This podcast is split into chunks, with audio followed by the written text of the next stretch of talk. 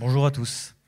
Il y a un peu plus d'un an, après avoir fait face à l'une de mes nombreuses crises existentielles, j'ai expluché les médecins et les spécialistes sans réussir à trouver vraiment de réponse. Et un jour, par hasard, je me suis retrouvé chez une psychologue qui m'a fait passer un test de QI, et là, j'ai découvert à 21 ans que j'étais surdoué. Waouh, j'étais surdoué.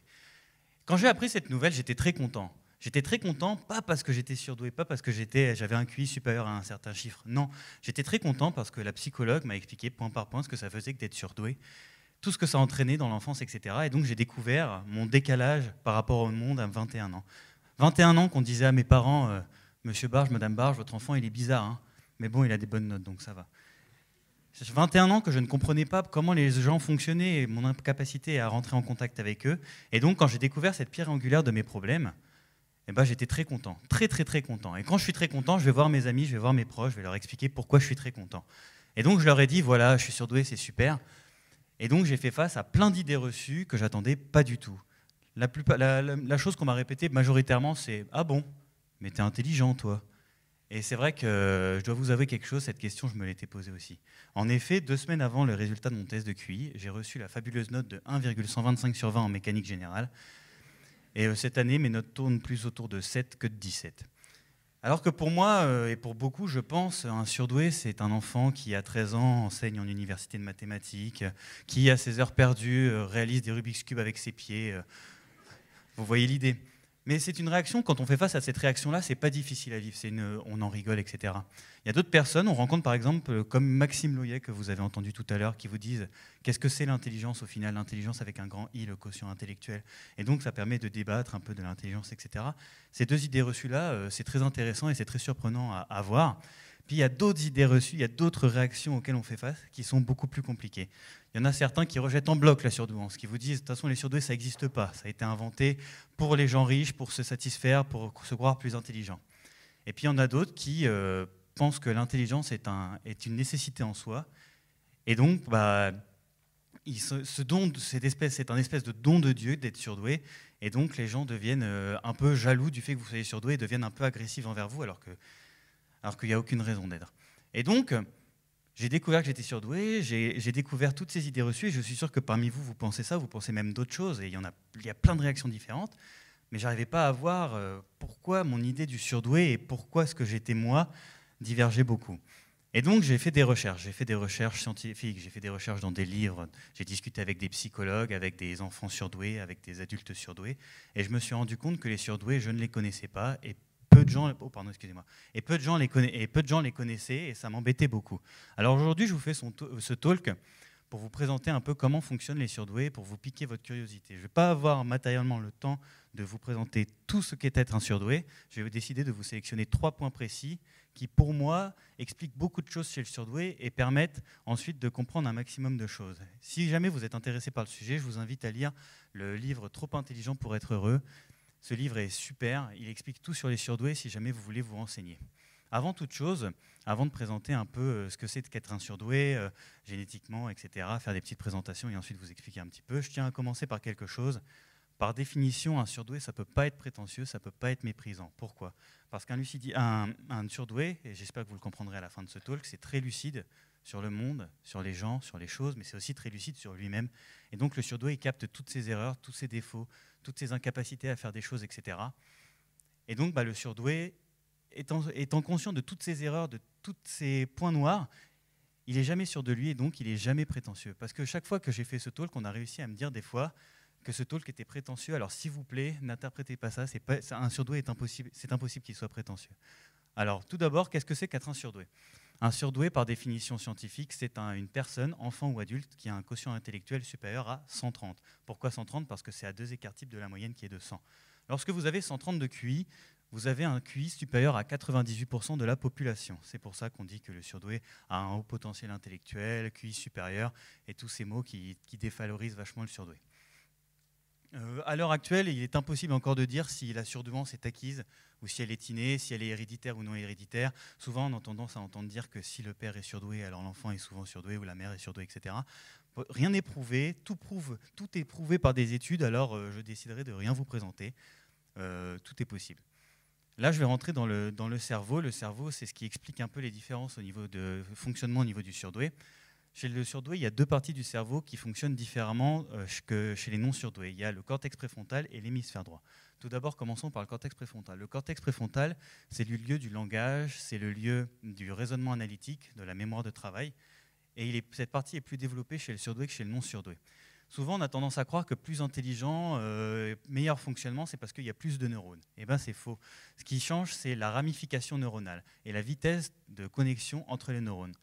En effet, les neurones sont connectés partout dans le cerveau chez le surdoué. Et en plus, pour vous donner un chiffre très scientifique, la vitesse de, connexion, de, la vitesse de transmission d'informations par les neurones est fonction du QI. À chaque point de QI, l'information va à 0,05 mètres par seconde plus rapidement. Donc vous imaginez avec 10 points de QI, etc., que l'information à l'échelle du cerveau, ça va très très très vite. Et donc ça m'amène à vous présenter le premier point, parce que le, surdoué, quand il a 132 QI, les informations vont très très vite. Et à un moment donné, les informations dans le cerveau vont tellement vite qu'elles sont incontrôlables. Et donc le surdoué a une hyperactivité cérébrale. C'est comme si vous aviez une roue infernale qui tournait, tournait, tournait, tournait, tournait, et qu'il fallait en permanence arrêter, contrôler. Et si vous avez le malheur de ne pas l'arrêter une demi-seconde, elle retourne, elle retourne, elle retourne, comme un bruit de fond qui prend le dessus sur la vie. Pour vous donner un exemple qui va peut-être vous étonner, il n'est pas rare, enfin si, il est peut-être rare, mais il arrive souvent qu'on rencontre à l'hôpital des gens qui se sont martelés la tête sur un mur, qui se sont martelés la tête sur, euh, avec un marteau, et on leur demande mais pourquoi vous avez fait ça? Ils vous disent je pensais trop, je pouvais, fallait que ça s'arrête, fallait que j'arrête les pensées, c'était plus possible, c'était invivable. Et souvent on se rend compte que ces personnes sont des surdoués. Ça explique aussi euh, le scientifique, le savant qui euh, qui marche la tête en l'air et qui tombe dans un puits. Je ne sais pas si vous connaissez cette anecdote, parce que quand les pensées prennent le dessus sur, ce que le, sur la vie du surdoué, eh ben, il, est dans ses pensées, il est dans les airs. Souvent, je ne sais pas si vous connaissez cette impression, c'est quand vous avez... Euh, quand ça fait, vous vous rendez compte que ça fait 20 minutes que vous regardez dans le vide, que vous êtes sous la douche et que vous étiez dans vos pensées, et eh ben le surdoué, s'il ne contrôle pas ses pensées, c'est sa vie en permanence. Et donc vous avez des personnes en face de vous qui pensent tout le temps, qui ne peuvent pas contrôler leurs pensées, et, qui sont, et ces pensées sont omniprésentes. Deuxième point, des ramifications neuronales différentes dans le cortex préfrontal, c'est que le, surdoué pense en arborescence. Alors qu'est-ce que c'est penser en arborescence? Par exemple, je vais vous donner un ordre d'idée. Si le surdoué pense à un bateau, il va voir le bateau, il va voir la voile, il va voir le tissu, il va voir, son pantalon, il va voir la dernière soirée qu'il a fait avec son pantalon, il va voir les gens à cette soirée, ta, ta, ta, ta, ta, ta, et puis avec la vitesse neuronale qui va très très vite, tout, tout, tout, tout, tout, tout, tout. Et au final, à quoi il pensait au départ? Et ça, c'est une réalité, c'est que la pensée en arborescence du surdoué fait que le surdoué se perd en permanence dans ses pensées. C'est ça qui explique aussi, si vous connaissez peut-être euh, ça, que les enfants surdoués, souvent, ils voient l'exercice, ils voient l'énoncé de l'exercice, ils, ils réussissent à donner la réponse à l'exercice sans être capables d'expliquer leur cheminement. Et donc c'est pour ça que souvent ils sont en échec scolaire, les enfants surdoués, c'est parce qu'ils n'arrivent pas à suivre le raisonnement logique qui leur permet d'amener à la réponse. Et donc vous avez des gens qui pensent très très vite et qui n'arrivent pas à suivre le cours de leur pensée. Et c'est souvent pour ça qu'on associe le, terme de surdoué au terme de trouble de l'attention. Et c'est pour ça que des fois on peut même parler d'handicap au niveau du surdoué, parce que pour vous donner un ordre d'idée, j'en discutais avec un enfant l'autre fois, et il m'expliquait que quand il voyait, une mouche, bah, ça l'amenait très vite aux vacances et du coup qu'il partait dans vacances, et du coup il était plus dans le cours, et ce qui le réveillait, c'était le toc toc toc du professeur qui le réveillait euh, parce qu'il était dans ses pensées, parce que la mouche, la mouche qui vole, qui vole l'avion, etc. Et hop, en avion, il se retrouve en vacances. Et donc la, surdouance peut être amenée, enfin, peut être un trouble de l'attention. Et enfin, euh, ce qu'il y a aussi, qui est, troisième point qui diffère chez les surdoués, c'est que le surdoué, euh, l'hémisphère droit du surdoué fonctionne beaucoup plus que l'hémisphère gauche, enfin fonctionne plus est plus développé que l'hémisphère gauche, pardon et l'hémisphère droit, c'est l'hémisphère des sentiments. Et donc, l'hémisphère droit, en fait, il va arrêter le fonctionnement de votre cerveau pour laisser part à vos sentiments. Et donc, ce qui fait que le surdoué, il est hyper, il est hyper réceptif émotionnellement. Et donc, puisqu'il est hyper réceptif émotionnellement, tout pour lui est sujet à réactions émotionnelles extrêmement fortes. Par exemple, pour vous donner un ordre d'idée, j'ai un ami dans la salle qui un jour m'a dit T'es lourd. J'ai mis trois jours à m'en remettre et je dormais pas de la nuit pendant trois jours.